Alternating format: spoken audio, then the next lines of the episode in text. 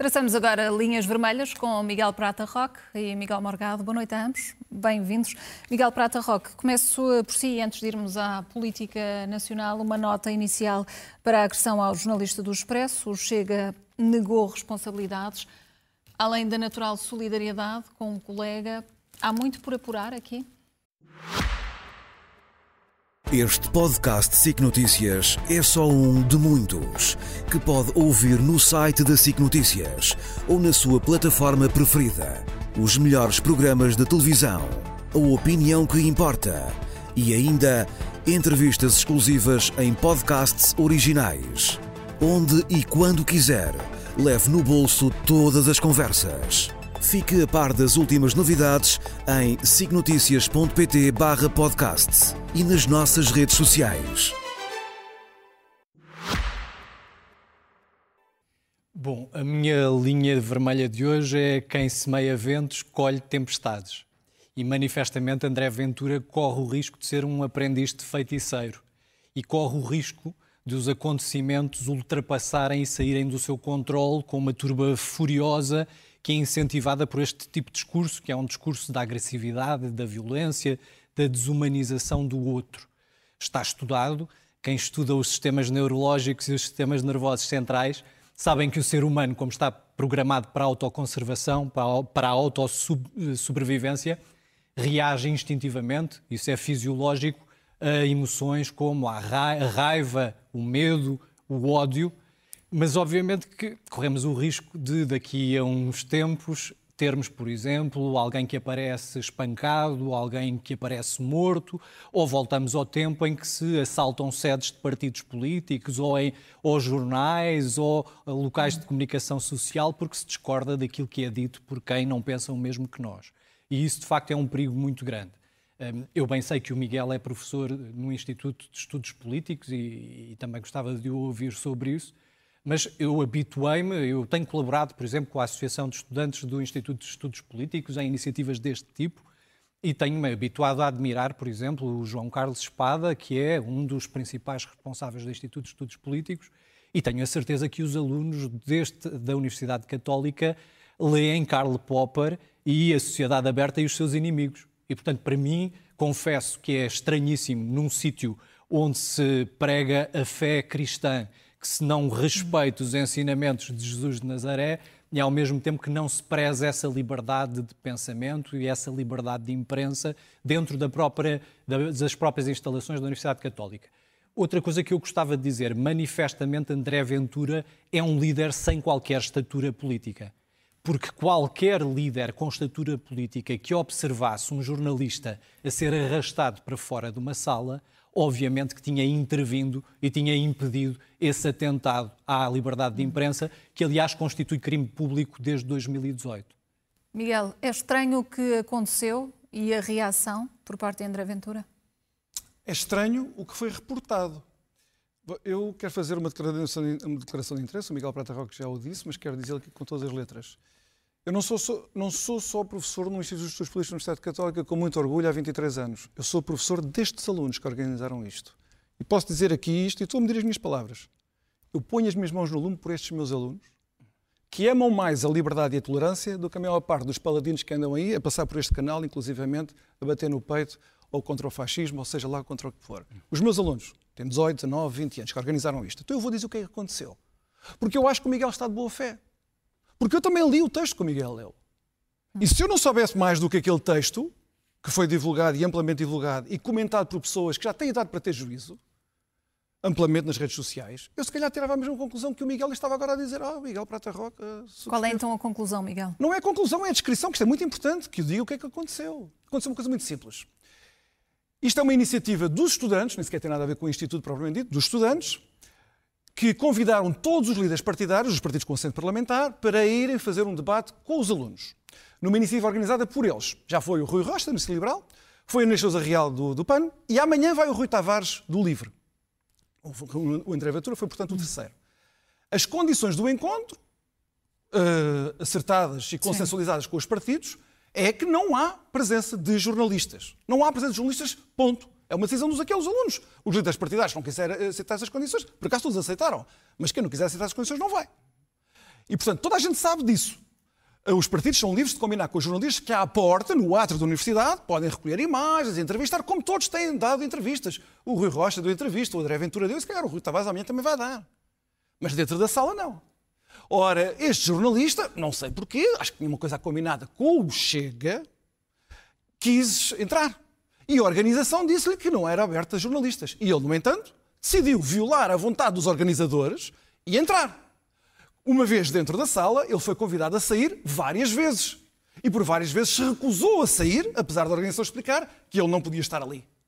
E a última tentativa dos alunos, dos alunos, não foi o Ventura, não foi o Chega, não foram os capangas do Chega, não foram os SA com a suástica no, no braço que expulsaram lá o jornalista. Os alunos, os meus alunos, que são tão cidadãos tão livres como nós que estamos aqui sentados, que organizaram uma coisa meritória e disseram, e disseram, e disseram, tens de sair. E ele levantou-se neste ato, que nem sei se é próprio de um jornalista, e começou a chamar o André Ventura por André André. Se isto cabe na cabeça de alguém, digam-me em que cabeça é que é.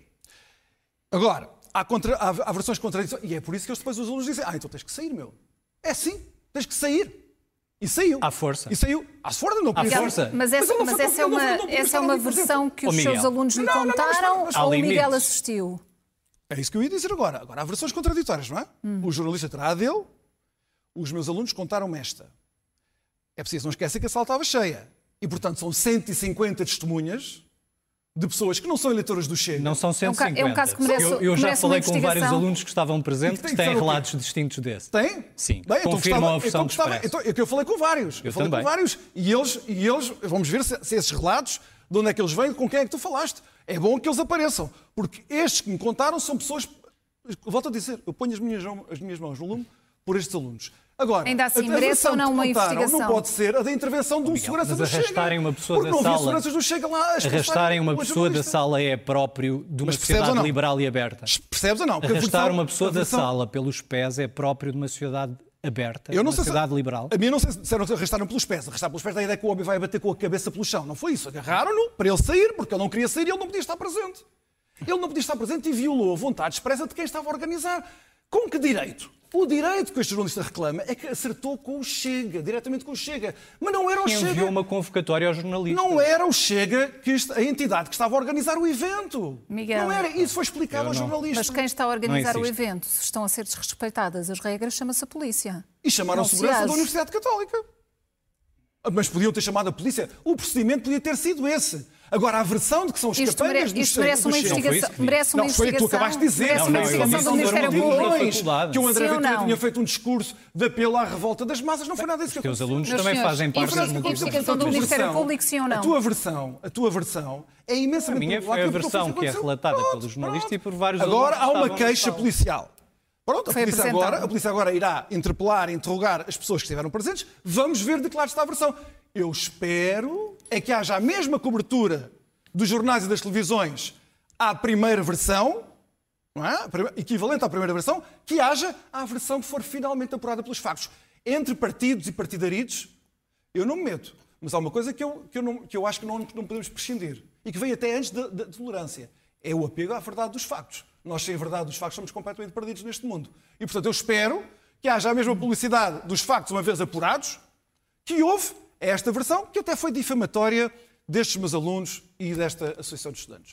Miguel eh, Prata Roque, vamos olhar para o novo artigo de Cavaco Silva, recorre Sim. à ironia para comparar dois anos do seu governo com oito anos do Partido Socialista.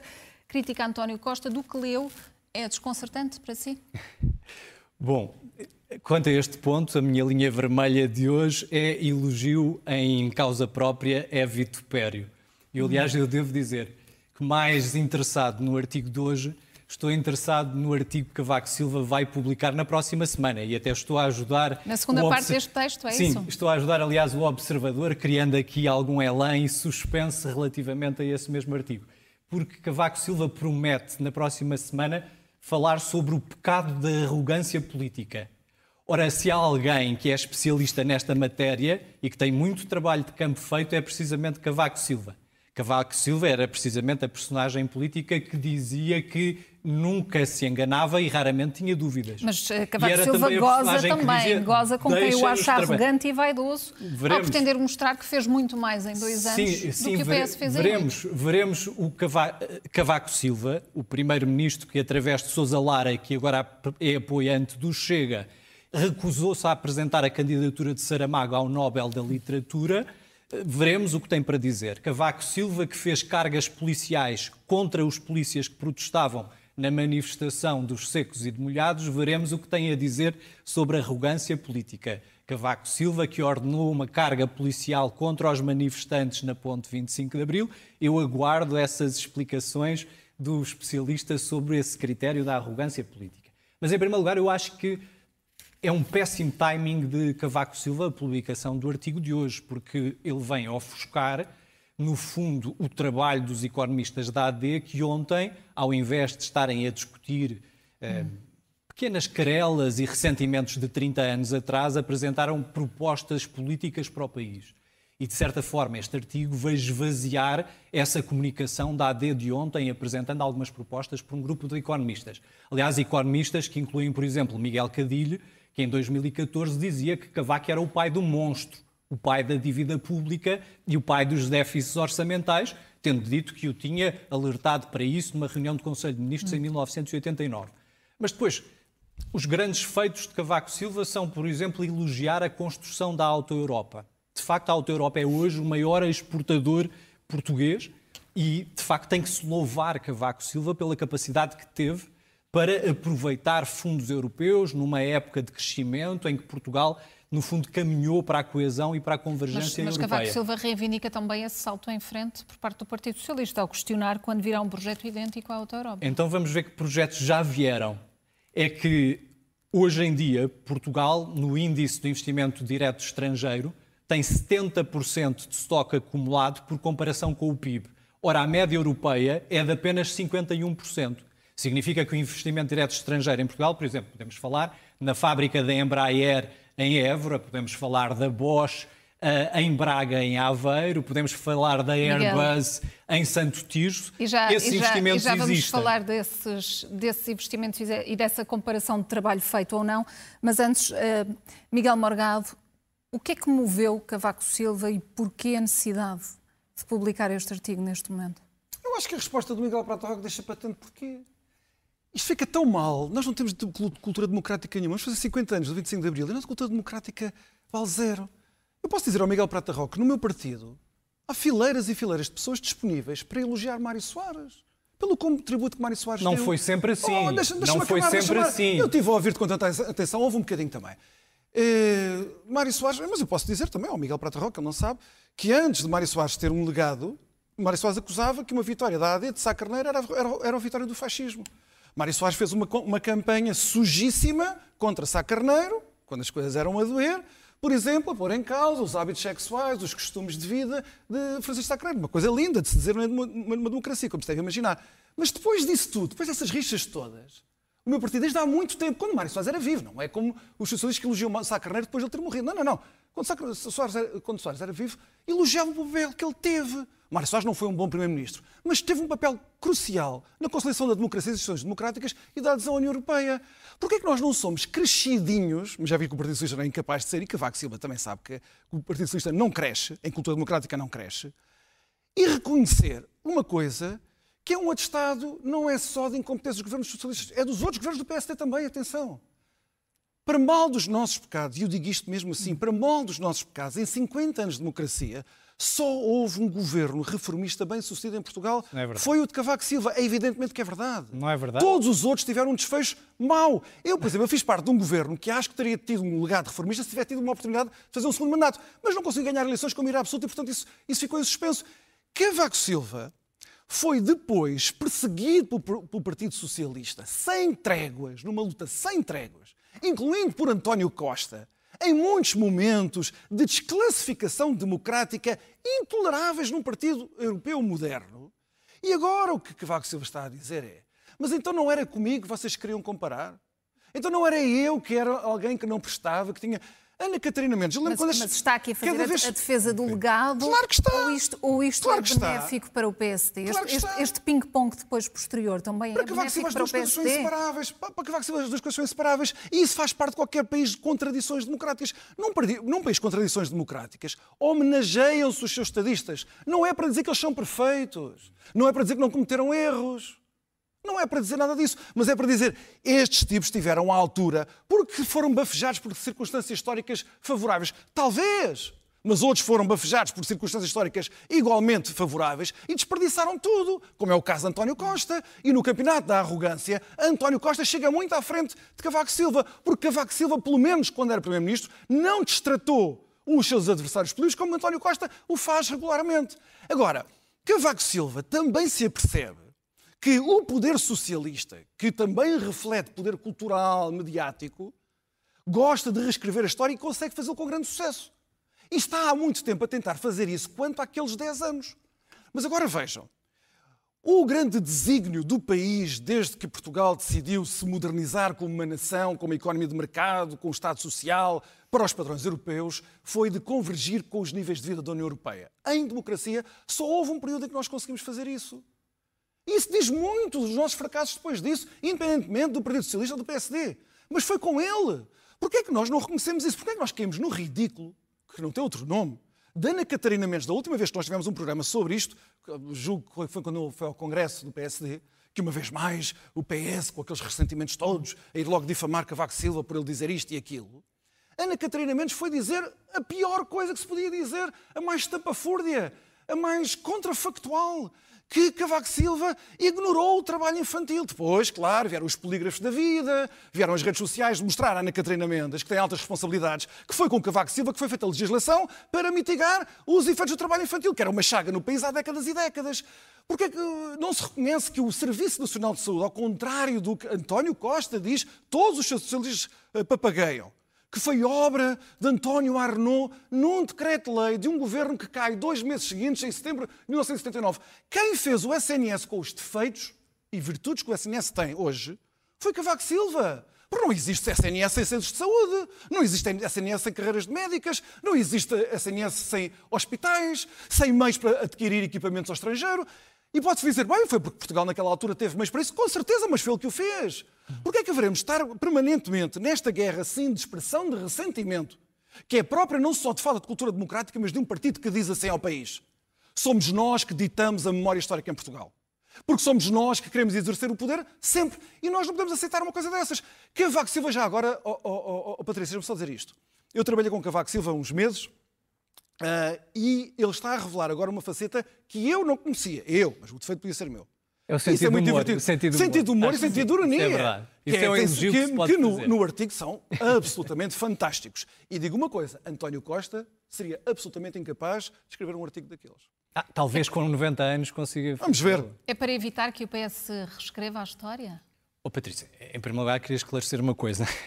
A única coisa que eu critico é o Serviço Nacional de Saúde não foi construído por Cavaco Silva. Foi construído, foi. foi. construído por médicos, foi construído por enfermeiros, Então foi, não foi construído por auxiliares de Então não saúde- foi construído por António foi construído por auxiliares, por auxiliares, auxiliares de intervenção médica. E, portanto, esta ideia que Cavaco tem de que tudo o que foi feito durante o período da sua governação foi feito por si, é uma visão um bocadinho autocentrada e um bocadinho narcísica. É um bom conselho para dar a António obviamente Costa. que há muitos Um elogios a fazer. Há muitos elogios a fazer. O investimento nas infraestruturas públicas, a modernização do país, bem. o aproveitamento dos fundos dos europeus, salários com, com ainda que, europeus. ainda que com os Range Rovers no Alentejo, os montes no Alentejo, de jovens agricultores com 40 anos, todos nós sabemos a má gestão dos fundos europeus e todos nós E a sabemos atual? o desmantelamento das pescas e, o atual? desmantelamento da agricultura. E a Mas obviamente há coisas, por exemplo, a liberalização do setor da comunicação social, a abertura da imprensa livre, essa foi de facto Qual era a posição do PS nessa grandes- altura? Já agora, lembras-te? Eu digo Oh, Miguel, o PS foi contra. razão, foi o PS foi contra. contra a televisão privada em Portugal. O PS foi contra, Foi contra a rádio privada. É bom que os portugueses e a malta mais nova saibam disto. O Partido Socialista foi contra haver estações de rádio privadas. Tinham que Pronto. ser públicas. Para quê? Para os boys do PS dizerem ao povo português Miguel, aquilo que eles têm de aceitar. Oh Miguel, então, já que estamos a falar sobre os Uma boys do sociedade PS, liberal, uma sociedade livre. já que estamos a falar sobre os Tem essas boys do condições PS, todas. interessava saber é quem é que ordenou então o cancelamento do programa de Hermano José na RTP.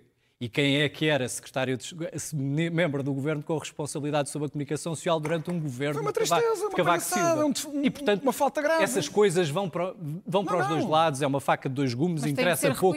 Interessa pouco, de, não, interessa pouco desse ponto. Não, mas é e, podemos dizer, foi uma falta Agora, grave, uma interferência do governo inadmissível, Pronto. não tem comparação com o um atentado ao Estado de Direito de José Sócrates a tentar comprar a TVI para calar Manuela Moraguetes, não há comparação. Mas eu acho que se deve dizer a Cavaco Silva que foi uma falta grave. O atentado ao Estado de Direito é um crime que está previsto no Código Penal. Eu pois não é. me lembro do Ministério Público ter aberto nenhum pois processo não. a esse propósito, é apesar é dessas acusações. É verdade. significa que o Ministério Público é entendeu que não havia factos que pois consubstanciassem é. essas acusações. Nós sabemos porquê. Bom, mas relativamente a Cavaco Silva... Ideia, Miguel. Eh, eu só quero fechar com isto. Na verdade, eh, o artigo de Cavaco Silva vem dar apoio à política económica e de reindustrialização de Pedro Nuno Santos. Porque o que diz Cavaco Silva é o que eu fiz foi investimentos seletivos na indústria e em setores core da economia portuguesa, que é aquilo precisamente que neste momento Pedro Nuno está a dizer é que Portugal, Mas em vez de estar um a distribuir... Não, não, o que eu te estou a dizer é que Cavaco Silva é um social-democrata. Os, o que eu camaradas te estou a dizer... Silva está aqui a dar oxigênio a Pedro Nuno Santos. É um social-democrata. É isso, Miguel Morgado. Os camaradas do, do Miguel Prata esse entendimento. a cabeça hoje. Cavaco Silva está a dar aqui um, oxigênio Não, é um disparate. É um disparate. As políticas de reindustrialização, posso dizer ao Miguel Prata Roca, ele já não se deve lembrar, por exemplo, eh, para Pedro Passos Coelho, esse também era um dos pilares da política ah, económica. Meu querido, porque Pedro Passos Coelho teve que governar com o programa de assistência que os teus camaradas é meteram a Portugal. Ladainha. Não é ladainha, são os factos. Aprovado Lá o PEC, está. Tivesse Lá aprovado o PEC 4, não tinha que ter governado nesses termos. Aquele que já tinha a privatização do CTT, que vocês agora dizem Tinham que foi várias, tão mal. Tinha várias outras privatizações. Pois, pois, esse PEC, esse PEC. Porque agora estaríamos no PEC 10 e estaríamos na situação da Grécia e ao menos Miguel Morgado, para fechar e termos um minuto final para outro tema. Uh, Cavaco Silva foi, com os defeitos dele e com as qualidades dele, um primeiro-ministro, mais bem sucedido primeiro-ministro, uh, e nem sequer estou a falar das presidências da República, Estou a falar da sua, do seu percurso como Primeiro-Ministro em Portugal, de longe o mais bem-sucedido. Ninguém lhe chega aos calcanhares. E isto pode ser, para quem não gosta de Cavaco Silva, até pode dizer, e isso diz mal de nós. É o que é. É uma lição para, já não para mim, para, para a e a tua geração, Miguel Prata Roque, geração que falhou. Mas para a geração mais nova, façam melhor que Cavaco Silva gente mais nova do Partido Socialista, gente mais nova do PSD, façam melhor que Cavaco Silva. É o desafio que eu deixo. Porque, meus queridos Esse mais novos, é mais novos, mais novos, nós e os mais velhos do que eu e Miguel Prata Roque, nós falhámos, não fomos capazes de gerar ninguém melhor que Cavaco Silva, com uma é governação melhor do que a dele. Quem quer Mas também... que venham vocês e façam melhor, e façam melhor. Quem quer também mais e melhor, Miguel Prata Roque, são mais de 150 personalidades que pedem medidas urgentes aos partidos de esquerda, pedem compromissos com prazos e também com objetivos. Este manifesto coloca o dedo na ferida? Bom, hum, há aqui um aspecto negativo da minha perspectiva neste manifesto, que é o facto de que a sociedade civil também não pode pedir que sejam os partidos a resolver todos os problemas, limitando-se a enunciar quais são os problemas existentes. E eu vi poucas soluções nesse manifesto. Bem percebo que é difícil reunir 160 personalidades num texto comum que agregue todos. O texto demonstra uma coisa: demonstra que as várias esquerdas conseguem dialogar entre si e conseguem apresentar propostas comuns. O mesmo não se tem visto nas direitas. Por exemplo, eu tenho assistido, por exemplo, neste canal, alguns canais com alguns debates com representantes de vários partidos à direita e é evidente a contradição de programas políticos entre a iniciativa liberal e, por exemplo, o Partido Chega ou mesmo o CDS. E, portanto, o que está a lançar-se aqui um sinal, em 2015, uma das grandes acusações era não avisaram. António Costa não disse que se podia entender à sua esquerda. Isso não é verdade. Em 2014, no Congresso em que foi eleito, António Costa levou, por exemplo, Rui Tavares, levou, por exemplo, António Capucho e demonstrou precisamente essa abertura à esquerda. Aliás, na eleição nas eleições primárias do Partido Socialista, a grande discussão era justamente se se cria um PS centrado com António José Seguro ou se se cria um PS a fazer pontes à esquerda. E manifestamente António Costa saiu dessa eleição com 67% dos votos, o que significa que não só militantes, mas também simpatizantes do Partido Socialista criam essa possibilidade, essa possibilidade de diálogo à esquerda. Este manifesto revela isso, a capacidade que a esquerda tem de se entender. Miguel Morgado particularidades deste, deste manifesto? Quem viu a esquerda e quem a vê Eu acho que isso também é um sinal de, do período que estamos a viver. A esquerda fazia manifesto, ainda há pouco tempo, era a reestruturação da dívida, era a reivindicar nacionalizações. Este manifesto, são dois ou três parágrafos que dizem nada, eh, a única coisa de expressivo que dizem é o seguinte: os serviços públicos estão numa degradação intolerável. Precisamos de respostas urgentes para a questão da corrupção. Aquele manifesto é um libelo contra as políticas de António Costa e de Pedro Nuno Santos. Mas depois a conclusão dos signatários é dizer assim: as medidas que são urgentes são para estes problemas que o Partido Socialista, na sua governação, criou. Mas nós vamos estar no Partido Socialista. E depois, já agora, sobre o entendimento das esquerdas, eu continuo a dizer aquilo que irei sempre dizer. Vale moralmente zero as preocupações contra o extremismo, contra o radicalismo e depois dirigirem-se indiscriminadamente aos partidos da esquerda que inclui um partido putinista, que considera a Coreia do Norte uma democracia, ou que apoia o Bloco de Esquerda, que foi um partido chavista. Para informação das pessoas, neste momento, há mais refugiados da Venezuela chavista, refugiados, pessoas a fugir da fome, do que refugiados da Síria. Do que refugiados da Síria. Portanto, nós temos estes partidos com este pedigree. Mas estes signatários que estão muito preocupados com o extremismo político, não estão preocupados com o extremismo político em casa. E, portanto, é a esquerda condenada uh, a refugiar-se dentro de si própria, seu, na sua própria bolha, no seu próprio casulo, em que já nem a ousadia das, dos famosos manifestos, da reestruturação da dívida. Muito mais Por amor de Deus, onde é que isso já anda? este debate. Miguel Morgado, Miguel Prata Roque, boa noite a ambos, obrigado e até para a semana.